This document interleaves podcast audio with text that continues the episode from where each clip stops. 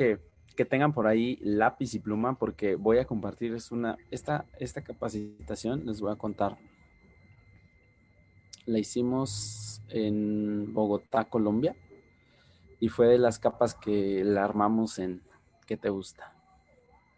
Yo creo que en 15 o 20 minutos o menos, ¿no? Nada más pusimos como los bullets, points y, y ya después las fuimos desarrollando. Pero me gusta mucho, me gusta mucho porque en lo particular creo que si tú, es, eres nuevo y no importa si eres, pues no sé, si eres un distribuidor, apenas vienes a ver cómo está el rollo, qué es Usana, qué no es Usana. Yo creo que todos tenemos una historia que contar, todos, absolutamente todos tenemos una buena historia que contar, pero esta capacitación la titulamos como cinco lecciones para, eh, obviamente, para tu emprendimiento. Y lo primero que quiero decirte aquí cinco lecciones para crear lo que quieras, ¿no? Entonces dice aquí, si lo crees, lo creas. Si lo crees, lo creas. Si lo crees, lo creas. Eh, seguramente hay personas que no me conocen, entonces me voy a presentar para que sepan de dónde vengo, quién soy, por qué decidí hacer Usana, cuáles son las cinco lecciones que hoy te quiero dejar. Y si reflexionas esas cinco lecciones, 100%, mm, y estoy 100% seguro de que muy probablemente tu futuro dentro de la compañía tu futuro financiero, tu tema de salud, todo lo que quieras cambiar o modificar para mejorarlo, seguramente sí lo vas a lograr. Entonces, pues bueno, ¿de dónde vengo? Yo soy originario, así como bien lo dijo Gabo, de la ciudad de Oaxaca, Oaxaca. Antes solía decir de chiste que la cigüeña me tiró aquí, que yo era de París. Este, pues no soy de París, soy de Oaxaca, Oaxaca de Juárez. Y la verdad es que estoy súper contento de haber nacido en este estado. Es uno de los estados que he aprendido a darme cuenta que gastronómicamente es de los mejores estados. No he comido una mejor comida que la de Oaxaca. Culturalmente hablando, no conozco otro estado como Oaxaca. Hay gente que muere por entrar a Hiervo el Agua, ahora que está cerrado con pandemia y no sé cuándo lo vuelvan a abrir que tenemos absolutamente todo, pero si bien es cierto, probablemente no tenemos las mejores industrias o las mejores oportunidades para en vías de desarrollo o crecimiento profesional o lo que tú quieras, ¿no? Mucha gente busca reventarla en el exterior, pero este, como cualquier persona, ser humano tradicional, común y corriente, o más corriente que común, que así me digo yo, yo estudié en una escuela que se llama Francisco General J. Mújica. Para mis amigos que viven aquí en la ciudad de Oaxaca, que están conectados, seguramente la conocen. Para el año de 1985, 86, 87, este, era de las mejores primarias, fíjate, que, que creo que era como no había muchas, evidentemente también la población de Oaxaca, yo creo que en el 89, 90 no era tan grande, entonces era como de las primarias cool, bonitas. Y fui un niño promedio, o sea, sabes, no fui un niño talento, no, no fui un niño de dieces, de nueves, etcétera, etcétera, etcétera. Tuve que tener mi proceso también de escolaridad secundaria en una de las escuelas técnicas aquí en la ciudad de Oaxaca etcétera, etcétera, etcétera. Pero bueno, en, en, general, este, he sido una persona muy afortunada y muy bendecida porque desde niño pues no he tenido como toda la posibilidad económica que yo hubiera deseado. Este, pero eh, yo creo que como cualquier persona, pues no fui una persona que vivió carencias. O sea, no te puedo decir, oye, sabes que yo viví en la calle o estuve tirado o etcétera. Lo que sí te puedo decir es que sí tenía muchísimas ganas de tener cosas diferentes a lo que el promedio tenía. Y yo creo que si tú eres de estas personas que dices, quiero tener algo diferente o quiero hacer algo diferente con mi vida, estás en el lugar indicado, estás en el lugar correcto, estás en el momento correcto, porque muy seguramente allá afuera las oportunidades, pues, si no son muchas, son pocas, pero las pocas generalmente son de las más competitivas. O sea, quiero decirte que tú puedes tratar de, no sé, ser exitoso en el mundo laboral tradicionalmente hablando y probablemente lo logres, pero es un poquito más difícil a que si lo intentas hacer en equipo. Entonces, una de las cosas que me gustó en el tema del negocio fue que el construir un ingreso, un equipo, eh, ir hacia adelante, construir una comunidad, no era solamente mío sino era una suma de talentos y de esfuerzos. No me di cuenta hasta que empecé a notar que muchas personas mucho mejores que yo, con habilidades diferentes, empezaron a llegar. Este, otra de las características peculiares que yo tengo para que sepas que si tú tienes talentos o dones especiales la puedes romper en grande es que yo no tuve la oportunidad de eh, culminar una escolaridad profesional académicamente hablando solamente tengo el bachillerato. Entonces, no tengo una carrera profesional. Digo, no, no, no promuevo que eh, no estudien, promuevo que estudies, pero que además de que estudies, este, pues no solamente te encasilles o te enfrasques con una profesión. Lo que sí me di cuenta yo es que probablemente para mí, al no tener esa educación profesional, decidí hacer del negocio de Usana una de las educaciones o autoeducaciones por cuenta propia, ¿no? Porque me desarrollaron en el tema de negocios, en el tema del desarrollo personal, eh, mm, mindset este, de emprendedor, etcétera, este, riesgos, ganancias, etcétera. Eh, decidí mi, mi, educación. Y dato curioso, para el 2006, consecuencia de por qué yo no estudié la carrera, es que para el 2006, pues yo ya era un papá, eh, era un niño cuidando a una niña, Tenía yo en ese entonces 21 años, me veía igual de joven como me veo hoy.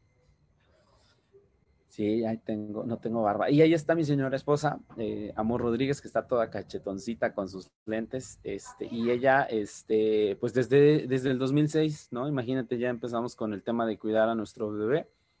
Yo trunqué mis estudios y empecé a dedicarme a muchísimas cosas. Laboralmente hablando, yo tuve que empezar a trabajar en el área de restaurante, alimentos y bebidas. Y en esa área, pues generalmente, pues no me enorgullezco de haberlo hecho en ese momento porque me da un poquito de vergüenza, pero me dio mucha experiencia en el tema de alimentos, etcétera, etcétera, etcétera, pero no me gustaba mi vida. Entonces ya era un chavo de 21 años, 22 años, 23 años que no le gustaba lo que hacía.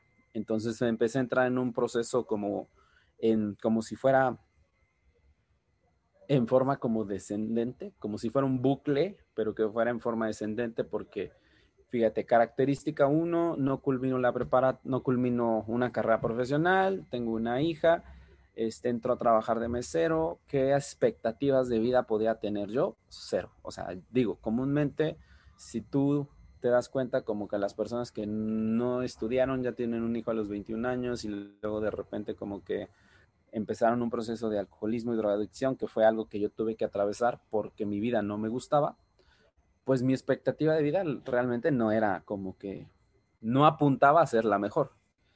Eh, yo digo siempre que a mí me tocó vivir este lado de la vida porque seguramente algo tenía que aprender, algo que tenía que vivir, seguramente el ejemplo tenía que poner, algo tenía que hacer. Entonces yo viví un proceso muy fuerte de alcoholismo y drogadicción. Por ahí en el año 2009 mis papás decidieron internarme en un centro de rehabilitación de alcohol y drogas porque mi vida no me gustaba. Inclusive no pensé en suicidarme, pero dije, pues qué sentido ya, mi vida no tiene sentido. Soy papá de una niña, no sé si voy a ser capaz de poderle dar todo lo que necesita, quiere y, desea. Entonces ya estaba como deprimido, ¿sabes? No tenía como ganas de, de salir adelante ni de partírmela durísimo allá afuera. Entonces yo en 2009 eh, no me quedo en un centro de rehabilitación de alcohol y drogas, pero sí llego a un grupo de alcohólicos anónimos. Y ahí empieza parte de mi historia porque creo que este señor que se llama Bob y Bill, y si alguno de, eh, pertenece a esta gran comunidad de recuperación, ellos me dieron bases increíbles. O sea, yo después de nueve años de estar en el negocio de Usana, yo te puedo decir que una de las bases más fuertes que me ha dado Alcohólicos Anónimos es el desarrollar una palabra que quiero que anotes en donde necesites anotarla, si la puedes anotar en tu mente, en tu corazón o en tu libreta, que se llama paciencia. O sea, sí, literal, me decían paciencia, paciencia porque vas lejos. O sea, me refiero de que no, este negocio no es como de entro, construyo y ya. No, paciencia. Este negocio es un proyecto. Si lo quieres ver es un estilo de vida. Si lo quieres ver así es como a largo plazo este negocio va a durarte generaciones y generaciones y generaciones. Si lo sabes hacer bien, te va a durar vidas enteras, vidas enteras, verdaderamente te va a durar muchos años. Y mi primer área laboral o mi primer campo laboral realmente como productivo ya después de un proceso de alcoholismo y drogadicción, digo, al día de hoy, desde el 2009 hasta la fecha, pues ya son un chorro de años. ¿Cuántos años son? Del 2009 voy a restarle, a ver, porque no soy muy bueno con las matemáticas, ya te dije que solo tengo la prepa. Entré en 2009, Alcohólicos Anónimos, tengo 12 años, 12 años viviendo en sobriedad del tema alcoholismo y drogadicción, ¿no? Entonces ya 12 años de, de persistir, de insistir y de resistir el tema de no beber una copa, no ingerir eh, bebidas prohibidas o sustancias prohibidas, etcétera. Y eso me ha dado mucho de lo que hoy tengo, ¿no? Porque parte también de Usana es, es, ese todos los días 24 horas, todos los días 24 horas, solo por hoy, solo por hoy, solo por hoy. Y construir todos los días me ha ayudado a entender eso. Yo firmé en Usana el veintitantos de agosto, como el 28, 29 de agosto del año 2012. Usana empezó en 1992. Yo llegué 20 años tarde a la fiesta de Usana a mí me invitó el joven morenazo que ves ahí, que estoy súper agradecido con él, me abrió las puertas del, del negocio. Me cambió la vida literalmente al presentarme el negocio. Yo puse mi trabajo, yo puse mi esfuerzo, yo hice las cosas, sí. Pero si alguien no te abre la puerta a este negocio, o sea, es como difícil que generalmente tú busques, porque el común denominador está en el trabajo, en el empleo, encasillado en salir adelante, en esto, el otro, aquello, pero pues la gente generalmente pues no, no aspira a más cosas, ¿sí me explico? Tiene una visión corta y limitada de la vida porque hace unos días hablaba con algunos socios en Veracruz y lo que creo que nos falta a veces en algunos momentos fue contexto.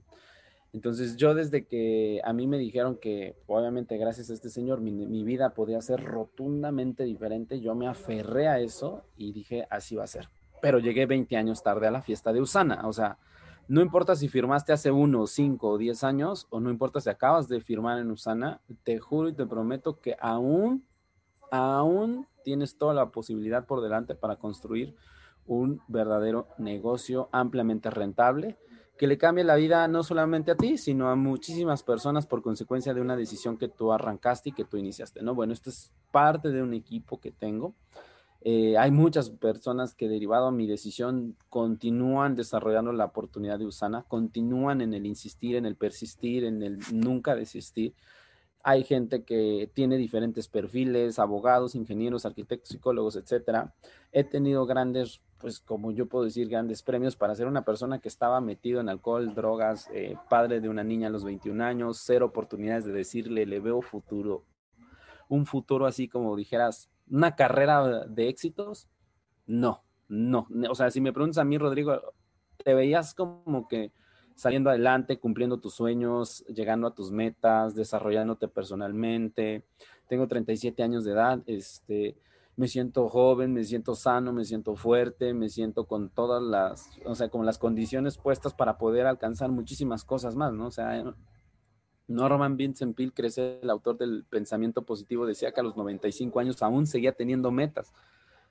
¿no? Entonces dije yo, pues yo me veo así, así como él se ve.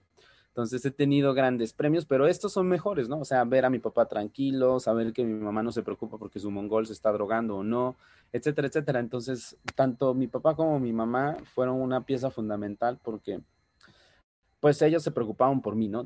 mis papás pensaban así como de, no, mi hijo ya no tiene estudios, ya, pues, va va a ser un fracasado de por vida, va a ser muy difícil que la logre sacar adelante, etcétera, etcétera, etcétera. Hoy te puedo decir con toda la humildad del mundo que estamos roqueando en la cima del éxito digo, mi éxito es como pequeño comparado a los de los demás, pero estoy feliz, estoy contento, es mi éxito, es la cima de mi éxito y sé que voy a llegar mucho más lejos si Dios me da vida y me lo permite. Pero quiero que empecemos con las lecciones. Puede ser tan fácil como quieras o tan difícil como tú gustes. Solamente es cuestión de perspectiva. Tú puedes decidir que este negocio sea fácil o puedes decidir que este negocio sea difícil. Esa es decisión personal, ¿no? Simplemente es cuestión de actitud. Hay gente que ve el vaso lleno, gente que lo ve medio lleno, gente que no lo ve lleno, simplemente. Puede ser así. Lección número uno, decisión.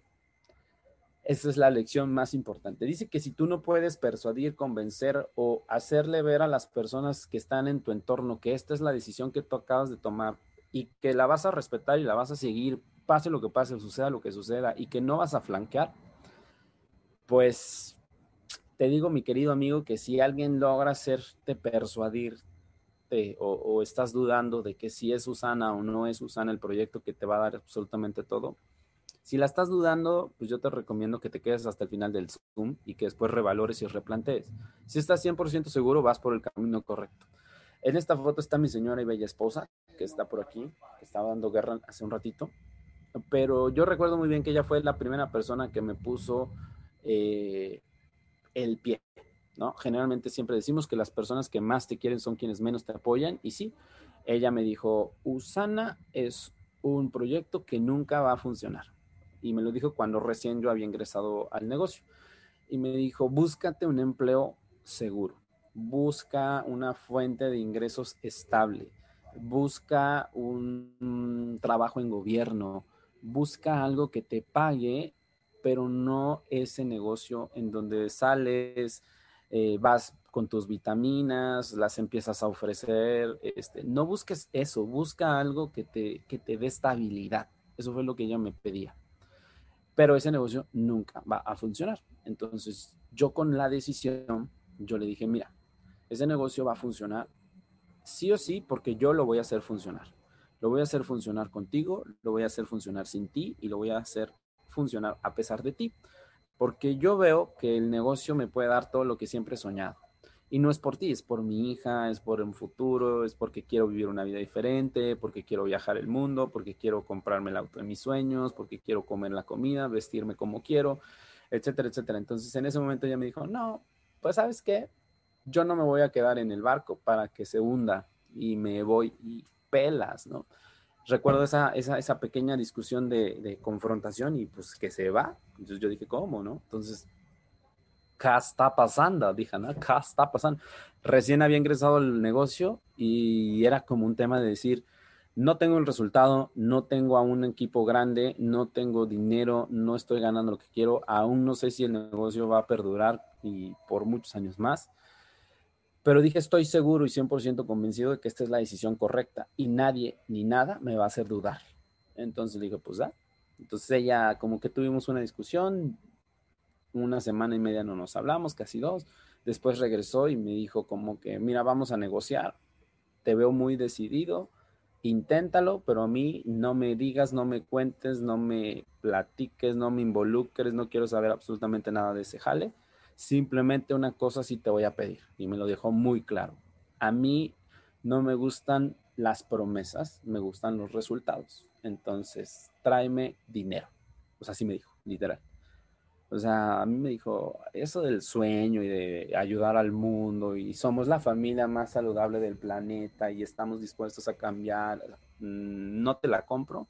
Yo quiero cash. Me dijo, yo quiero varo, dinero quiero que me traigas dinero, ¿no? Porque con dinero come tu hija, con dinero compramos el súper, con dinero compro el gas, con dinero pago el, agua, etcétera. Entonces, así fue como muy determinante. Y entonces yo entendí, dije, pues sí, o sea, no, no, sirve de nada decirle, lo estoy intentando, mira, voy a salir adelante. No, trae resultados. Yo te diría lo mismo. A mí no me digas que lo quieres hacer. A mí dime, ya lo hice y enséñame el resultado porque qué hueva, he visto, he visto mucha gente en nueve años que, no, yo sí voy diamante, nuevo líder oro, yo sí. pasan tres días, llegan a su casa, el marido, la mamá, el papá, el hermano, la tía, el sobrino, el ahijado, alguien les hace y se estrellan. Y la neta, ojalá y tú no seas de esas personas, porque si no, qué hueva, O sea, de verdad, te lo digo de corazón, o sea, no te rindas a la primera. La segunda lección se llama fe. Fe, certeza de que las cosas van a suceder. Es como esa, es como decir, híjoles, es como, sé que va a pasar. ¿Sí me explico? Sé que va a pasar, no sé cuándo, no sé cómo, pero yo estoy poniendo todo para que se dé el suceso que espero. Porque si no, si no se actúa por fe, es difícil que, que las cosas pasen, ¿no? ¿Sabes? Es como vamos movidos a través de que lo que estamos haciendo nos va a llevar con la promesa deseada, de esa libertad tan adelada, de tener esa vida de sueños, esa, ese ingreso verdaderamente residual en donde tú vas a recibir un, un, dinero por el trabajo que hiciste tiempo atrás, o sea, etcétera, etcétera, etcétera.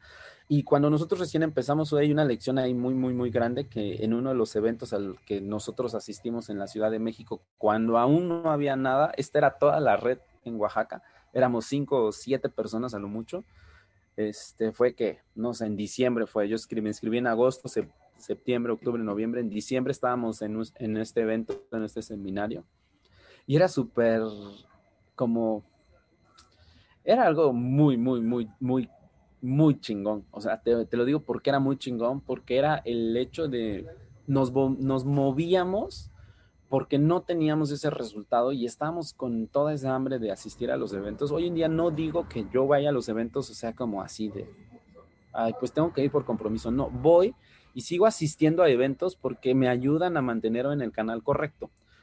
Pero ya no es el mismo esfuerzo de decir, no tengo dinero, necesito juntar, necesito, este, etcétera, ponerme a vender. Nosotros hicimos, o sea, ya te voy a decir, para que tengas una idea de lo que hicimos. En alguna ocasión sacamos ropa libros, zapatos, y nos fuimos a, un bazar aquí a Etla, San Agustín Etla, y vendimos así cosas, ¿no? Para, que, para poder ir a un evento, a un seminario a la Ciudad de México. Juntamos, ¿qué te gusta? 500 pesos y nos cooperamos 300 para gasolinas, casetas, etcétera, etcétera, y llegamos a los eventos. Y particularmente en este evento, eh, nosotros de regreso de, de la Ciudad de México, recuerdo que comimos con nuestro mentor, el señor Eduardo Barreto, y en esa comida, este, uno de mis amigos se le ocurre pedir salmón a las hierbas finas, que fue algo que estaba fuera del presupuesto del equipo. Entonces dijo, al rato seguramente Eduardo va a pagar la cuenta y pues no pasa nada, ¿no? O sea, no desajustó el presupuesto. Para el final de la historia y de la comida, Eduardo nunca pagó la cuenta, que, este, que, tan, que tan seguro estaba el gordito que está ahí en la foto que se llama Omar. Este, y nos desajustamos, ¿no? Nos desajustamos en el tema de pago de casetas, gasolina teníamos, pero ya no podíamos como cubrir la cuota de la autopista completa gracias a que nos desajustamos del presupuesto. Entonces no le quisimos pedir dinero a Eduardo, no sé por qué razón no se lo pedimos. Y cuando yo me subí a la camioneta, yo, yo me acuerdo que le dije a Gil, le dije, oye Gil, yo venía manejando, entonces yo le dije, oye Gil, te, te tengo una, pues obviamente creo que te tengo que decir que ya sabes que no hay dinero completo para pagar las casetas. Y entonces yo le dije, yo ya no traigo dinero, en la tarjeta de débito tengo cero pesos, o sea, si acaso tenía 7.50 pesos, o sea, eran 7 pesos que no se pueden retirar del cajero, que a veces era muy chistoso porque, o sea, si, me, si Usana me depositaba 195, le depositábamos 10 pesos para poder retirar 200, ¿no? o sea, te estoy contando cosas que me pasaron al principio, que son reales. Entonces yo me acuerdo que le digo, Gil, no tenemos el dinero para pagar las casetas. Y me acuerdo de esa voz ronca y aguardientosa, así como me dijo, fe ahijado, me dijo. Digo, padrino, no se trata de fe, se trata de dinero. No hay dinero, no podemos pasar la última caseta, ¿qué hacemos? Y me dijo, fe. digo, o sea, yo no entiendo dónde está la fe, pero no hay dinero. Y me dijo, me volvió a repetir por tercera vez y me dijo, ten fe. Y yo dije, güey, no hay dinero, no se trata de fe, idiota, casi le digo. Y yo digo, bueno, padrino, me voy a subir y ojalá y tu fe funcione, le digo. Entonces me subo a la camioneta, arranco la camioneta y nos venimos a Oaxaca. Eran las 12, una de la mañana, de la madrugada. Se nos poncha una llanta, la cambiamos y ponemos esa de refacción. Avanzamos 5 o 10 kilómetros, se nos poncha la otra llanta. Quedamos tirados a la orilla de la carretera. Y yo pensando en ese momento, quizás es una señal, no debo de seguir, este negocio no va a funcionar, no tengo dinero en la bolsa, estoy tirado en la autopista, no tengo dinero, no puedo, no, o sea, no tenía ni crédito para llamarle. Y no creas que es una exageración, es real. Pregúntale a los cuatro y las historias coinciden. O sea, cualquiera de los cinco que está en la foto, menos a José Juan Palma, que no iba en la camioneta, pero pregúntanos a cualquiera. Las historias, o sea, van a coincidir no traíamos dinero y simplemente no teníamos dinero para pagar una grúa, no teníamos dinero para pagar la reparación de una llanta ponchada y menos comprar una llanta nueva. Y a alguien se le ocurrió decir que la camioneta tenía asistencia vial. Sí tenía asistencia vial, pero cuando la asistencia vial llegó, dice que solamente podía llevar dos personas en la cabina y que dos tenían que buscar cómo se regresaban. Era medianoche, no sabíamos cómo llegar al siguiente pueblo y fue rogar y rogar y rogar y rogar porque se podían ir en la camioneta arriba de la grúa. Al final llegamos a Oaxaca. La fe funcionó, obró, pasamos esa última caseta y, y lo primero que pensé cuando llegué a Oaxaca, yo dije, ¿sigo o no sigo? Y recuerdo que en esa mañana yo llevé a mi hija a la escuela y traía igual y, y, en la casa encontré como 40, 50 pesos, se los di a mi hija para su recreo, pero ya no tenía más dinero. Entonces yo no le puedo explicar a mi hija que su papá pues se rindió, que es un miedoso, que es un huevón, que le da pena decir a la gente, que le da miedo hablar por teléfono, que no le gusta hacer seguimiento, que qué pena vender vitaminas. O sea, yo no podía decirle eso a mi hija, entonces dije, pues ni modos, o sea, ¿sabes? Yo no tengo otra opción más que esta porque no tengo una carrera y si tú tienes una carrera y es opción, pues hijos, pues está bien, pero piénsatela dos veces porque a lo mejor y probablemente no es el futuro, no te va a dar el futuro que quieres, probablemente. No lo sentencio, pero puede ser así. Y salí, salí y dije, pues lo voy a hacer. Y pum, pum, pum, pum, pum, pum, pum, pum, pum, pum. No sentí cuánto duro le di, pero solo sé que le di diario todos los días, persistentemente, insistentemente, sin parar durante fácil más de tres años. O sea, yo llegué al líder oro y, no me sentía líder oro porque no veía mil dólares todas las semanas en mi cheque. Entonces yo dije, yo hasta que no vea más de mil dólares todas las semanas en mi cheque, que eso me genera 60 mil pesos de ingresos mensuales, no voy a ser líder oro, ¿no? Porque pues, traía mucho ese complejo de decir pin con pan. Este, pero ya cuando llegué al líder oro y sí empecé a ganar todas las semanas más de 15, 16, 17, 18, 19 mil pesos, o sea, ya los 60 mil pesos al mes, que es un ingreso bien, bien, bien bajito. Ahora sí entiendo, como dijera el, gobernador de, de Monterrey. Yo conozco gente que gana 50 mil pesitos, ya ahí la lleva. ¿Por qué? Lo digo porque de verdad el mundo es tan abundante que si tú ahora ganas 10 mil pesos al mes y crees que no puedes ganarte 20 mil pesos, déjame te digo, sí, sí puedes. Y no solamente puedes ganarte 20 mil al mes, puedes ganarte 20 mil a la semana o 20 mil al día. Porque en el mundo todo el tiempo se está construyendo dinero y la riqueza es un tema mental, no es un tema económico, sino simplemente es qué tanto crees que pueda caber dentro de tu mente y qué tanto puedes administrar. También tiene que ver mucho en eso. Y qué tanto te crees merecedor y ya otros temas ahí de desarrollo personal. Lección número tres, ponle acción a tu negocio todos los días. Dicen los expertos en mercado en red que si no tienes el resultado que buscas, es por consecuencia de estas tres eh, palabras o de estas tres tendencias. La primera puede ser por la frecuencia con la que ejecutas tu negocio. La segunda puede ser por tu actitud. Y la tercera puede ser tu técnica.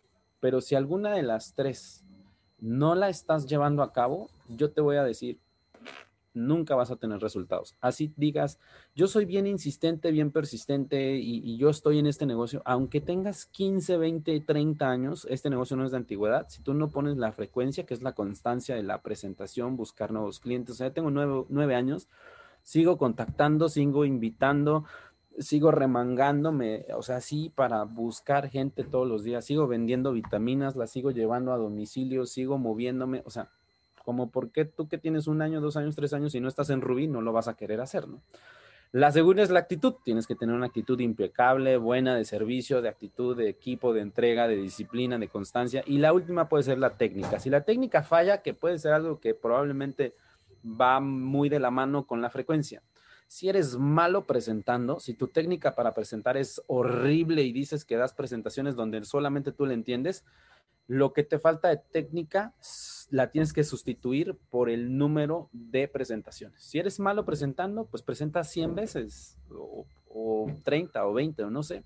Pero solamente a consecuencia de estas tres tendencias puede ser que tengas un resultado no deseado. Frecuencia, actitud o técnica.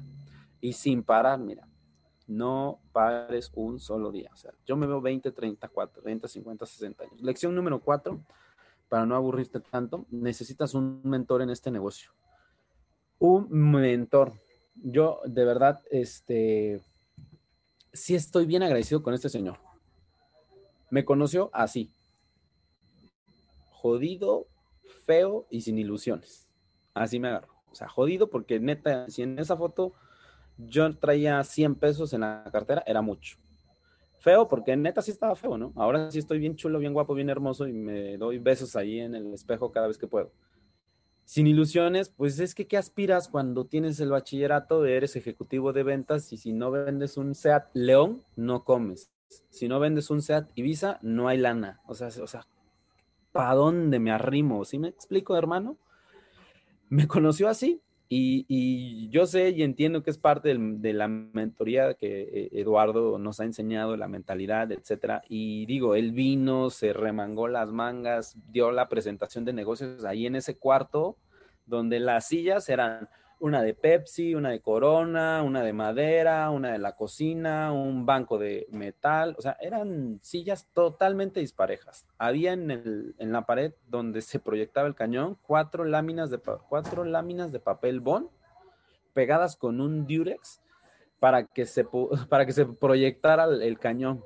Entonces él ahí en esa casa, con el jaguar que ya tenía en Ciudad de México, con el millón de dólares que ya le había pagado Usana y con todo eso, vino, se sentó y estuvo dispuesto a enseñarle a un oaxaqueño que dijeras tú así como que se me veía ahí que yo ya era un Jeremy Stanfield, pues no, ¿verdad? O un super rockstar, no, no lo era. Y me agarró así, feo, jodido y sin ilusiones, y me dejó así, bim, bling, bling, ¿no? O sea, ahí ya desde cinto Ferragamo, o sea, no debo ni un solo peso, zapatos Ferragamo, Apple Watch, iPhone 12 Pro XRS de 558 mil gigabytes, camiseta Hugo Boss, traje Ferragamo, o sea, así me dejó. Digo, no por las marcas, ¿no? Pero es, es que yo, yo le atribuyo también a que el éxito también se ve. Dicen que hay dos cosas que no se esconden, el dinero y el amor el dinero pues se le ve a Eduardo, pues ahí desde la corbata Gucci, la bufanda Gucci, el, el cinturón Hermes, etcétera, ¿no? Entonces estoy bien agradecido con ese señor. O sea, yo creo que Bere, Gil, Pedro, yo, te podríamos decir que él hizo en Oaxaca más de cuatro o cinco líderes oro. Yo creo que sí nos aventamos por consecuencia de eso rubíes, eh, vamos a llegar a Esmeraldas. Aún no hemos reventado líderes oro por cuenta propia, pero estoy 100% seguro que con la insistencia y la persistencia lo vamos a hacer. Este, obviamente que me dio los primeros seis años sólidos de negocio de mi carrera de Usana. Tres años ya llevo como graduado de la universidad y aún no he podido hacer un líder oro, que estoy a punto de lograrlo. Y el punto número cinco se llama actitud. ¿Qué haces con lo que te pasa? Yo hice mi negocio en esta motito y me daba un chorro de vergüenza llegar a los a las capacitaciones, a las presentaciones, porque yo, yo pues me ponía el traje, el traje que era de mi hermano, eh, un trajes que no me quedaban, y me acuerdo cómo se me salía la corbata del, del traje y iba como volando por acá así, y ya venía la y mucha gente me decía, pues si muy chingón tu negocio, ¿por qué no te vemos un carrazo? O, por qué te seguimos viendo en esa moto así de algunos amigos que tenía, ¿no? En ese momento. Yo le digo, no, pues es que esa moto es más práctica, es más cómoda, es más sencilla, etcétera. Y la verdad es que no era eso, era mi único medio de transporte. Tuve que vender mi coche para poder pagar algunas deudas. También ir a una convención internacional. O sea, yo sí quemé mis barcos literal. Vendí mi coche para pagar deudas y poder pelarme a la convención de Utah. O sea, así, pum. Yo dije, yo le voy a apostar sí o sí todo al negocio. O sea, sí o sí le voy a meter todo al negocio. Porque yo dije, o sea, no es, un, no es un juego, es como de, pues si me va bien, le invierto. No, métele porque está seguro que va a dar. Así el, el pedido automático de que, pues había días a veces, unas, yo me acuerdo o sea, yo tuve una sola vez, una sola vez me pasa y conozco distribuidores que en viernes están haciendo esa pinche vergüenza de llamarle a la gente de, oye, eh, por, favor, me compras un Rep 3, es que no ha completo para mi PA. O sea, me da vergüenza que hagan eso algunos distribuidores que conozco o que conocía, que me decían, o sea, eh, debes de ser responsable, o sea, tienes 28 días. No voy a decir lo que estoy pensando, pero digo, tienes 28 días para promover el producto que te da la renta o la, sustentabilidad de tu negocio. No puede ser posible que llegues el viernes a las 7 de la noche a rogarle a tus amigos que también están en Usana, que venden el mismo producto, que ya resolvieron el mismo pedido automático que tú, para que te compren una malteada o te hagan el paro prestándote dinero. O sea, a mí me pasó una vez y no me vuelve a pasar, porque el sacrificio que hice para poder pagar un PA por huevo, porque así fue, fue que yo tuve que ir a empeñar mis caballeros del zodiaco. O sea, yo ya había empeñado todo. Ya había ido tres veces al Monte de Piedad, dejé cosas para poder invertir y ir a eventos. No me da pena decir que sí, fui, empeñé cosas. Debería ir a sacarlas, ¿sabes? Pero bueno, luego vemos eso. Este, y fui y vendí mis caballeros del zodiaco. O sea, así de yo, ese día lloré sangre. Un, como un jueves, un viernes, que yo sabía que, o sea, Imagínate, fui y vendí mis caballeros del zodiaco y se los rematé a un cuate de estos así que venden este, productos así de anime y me los mal pagó horrible. Pero ¿sabes qué? No, o sea, yo por vergüenza no le dije a Gil, Gil, préstame mil pesos para hacer mi PA. O sea, qué vergüenza estarle diciendo a mi patrocinador que me ayude a pagar mi PA. Qué bueno que ya se cambiaron de compañía nosotros. O sea, qué vergüenza decirle a mis downlines que me cooperen para el pedido automático. No, o sea, neta, o sea, yo no pude hacer eso, entonces fui con, mis, con mi cara y mi dolor, los metí en una cajita y los llevé a un lugar en donde compraban este anime y todas estas cosas y me dijeron, pues te doy 800 y tantos pesos por tus caballeros. Con dolor los dejé y les digo, ya, échamelo antes de que me arrepienta. Me dio el dinero, me fui a Banamex y, put, deposité. Hablé a Usana y me cargaron el PA. No me vuelve a pasar, dije. No me vuelve a pasar. Entonces desde ahí yo dije, no, yo el primero en resolver mi pedido automático, tengo dos semanas para resolver mi pedido automático y 200 puntos, no nada de 100 puntos así. Cuenta los puntos que hay ahí. 200 puntos, dijo. Entonces hasta periódicos venían ahí. Y otras de las lecciones por las cuales definitivamente no te puedes rendir en este negocio es porque alguien te está viendo. Qué feo decir. Yo alguna vez conocí a mi mamá, a mi papá, a mi primo, a mi hermano y se rajó. O sea, tú sabes qué mala imagen le da eso, no solamente a mi profesión, a tu persona.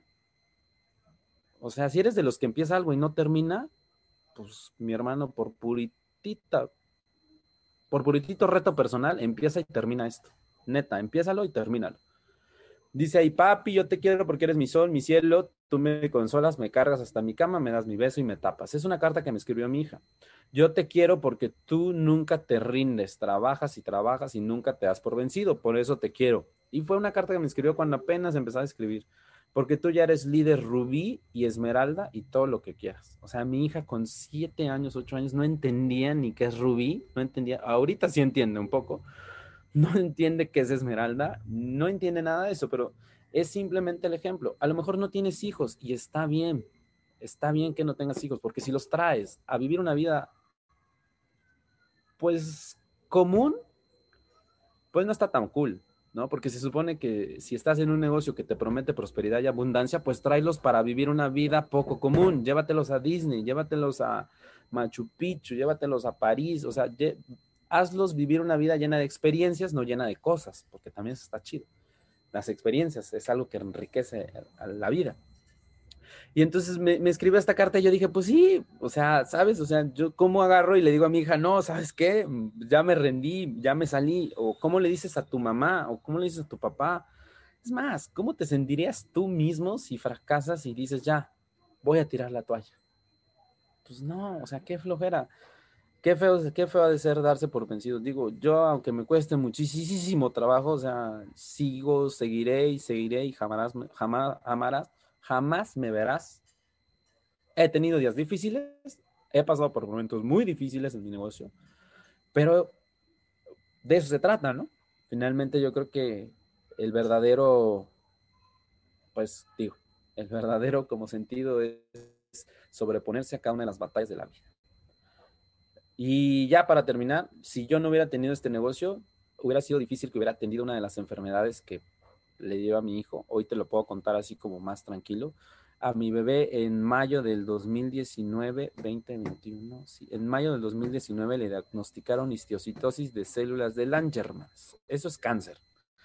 Es un tipo de cáncer no agresivo, eh, ataca directamente al hueso, él lo tuvo en la tibia este, y le pusieron 15 quimioterapias. Sí, 15. Le pusieron ese puerto que está ahí. Ese día acaba de salir del hospital porque le habían instalado un baby port, o sea, un catéter aquí en el pecho. Si no eres papá, pues igual ni le entiendes, pero igual si tienes mamá o si tienes hermanos o si tienes papá o alguien ha pasado por un proceso de estos, sí es bien difícil, ¿no? Porque aparte la quimio no es así como decir, ay, pues es quimio, pues es como penicilina para la infección. No, o sea, quimio es de que te tira pelo, o sea, mata células buenas, células malas, baja las defensas, o sea, y para un bebé, obviamente que tú dices como, como, ¿por qué? Fue bien difícil, pero tres cosas fundamentales. Primera, una actitud mental positiva que siempre tuve, no porque yo haya salido así del vientre de mi mamá, porque leí, porque me asocié, porque me enchufo a los audios, porque estoy con gente positiva, porque no veo noticias, porque no estoy con la gente promedio que está viendo lo que hace el promedio ni haciendo el chisme. Segundo, este, porque tenía conexiones correctas, ¿sabes? El negocio me dio las personas indicadas, médicos, eh, gente que estaba en el área de la salud, me ayudó a conectar con la quimioterapia a mi hijo, porque aparte quimioterapia rara y no hay en México, entonces la trajeron de Estados Unidos, la conseguí, la pagué. Y tercero, tenía dinero. Hay gente que pasa esta enfermedad y la saca, pero hay gente que la pasa sin dinero y dinero es dinero. Entonces, actitud, relaciones y dinero. Tres piezas fundamentales que el negocio de Usana me dio. Te juro por Dios que no haber sido por el negocio de Usana me pega una enfermedad así para uno de mis hijos. O sea, yo dices, no manches, ¿cómo, cómo te sobrepones a algo así? Digo, si no te ha pasado, yo le digo a la gente, cuando Ro salió diagnosticado por cáncer, de verdad que yo no tenía ganas de asistir a un evento que fue en San Miguel de Regla, pero dije, tengo que ir para decirle a la gente que le tiene que pegar tan duro a su negocio por si en los próximos uno, tres o cinco años les pasa algo en tema de salud, tengan suficiente actitud, suficientes relaciones y suficiente dinero para salirse del hoyo. Entonces, pues yo dije, pues sí, salimos del hoyo con él. Y esta frase con la que hoy quiero terminar mi presentación es esto. Si tú estás pasando por un proceso, un momento difícil en tu negocio, dice, si vieras el tamaño de la bendición que viene, entenderías la magnitud de la batalla que ahora peleas. Puede ser que aparentemente tú creas que tu negocio es difícil, no es difícil, es una batalla que vas a tener que pasar, porque la bendición que está detrás de todo eso va a ser doblemente enorme a lo que hoy estás pensando que te puede tirar o te puede derrumbar. Entonces, queridos, queridas, dijera Daniel Javid, los exhorto a que salgan, tienen técnica, tienen libros, tienen mentores, tienen a Gabo, tienen a gente muy talentosa en sus negocios, tienen a muchos mentores, ahí están los libros, ahí están las guías, lo tienen todo. Solo falta que ustedes pongan en acción eso que nosotros le hemos estado diciendo durante mucho tiempo, que cada vez que lo digo y cada vez que lo escucho, obviamente yo estoy dispuesto a salir, romperla todos los días y espero que tú estés dispuesto a hacer lo mismo. Porque sí, la vida te va a cambiar y, y luego te voy a compartir más, más y más y más y más y más. A esta capacitación le voy a agregar unas fotos ahora de nuestro último reciente viaje a Disney, que es un sueño hecho realidad. Si ya conoces Disney, pues vas a saber de qué te hablo. Pues por mi parte es todo, Gabo. Les mando un fuerte abrazo y todo mi corazón. Y Actividad 56. Hasta sus casas. Gracias.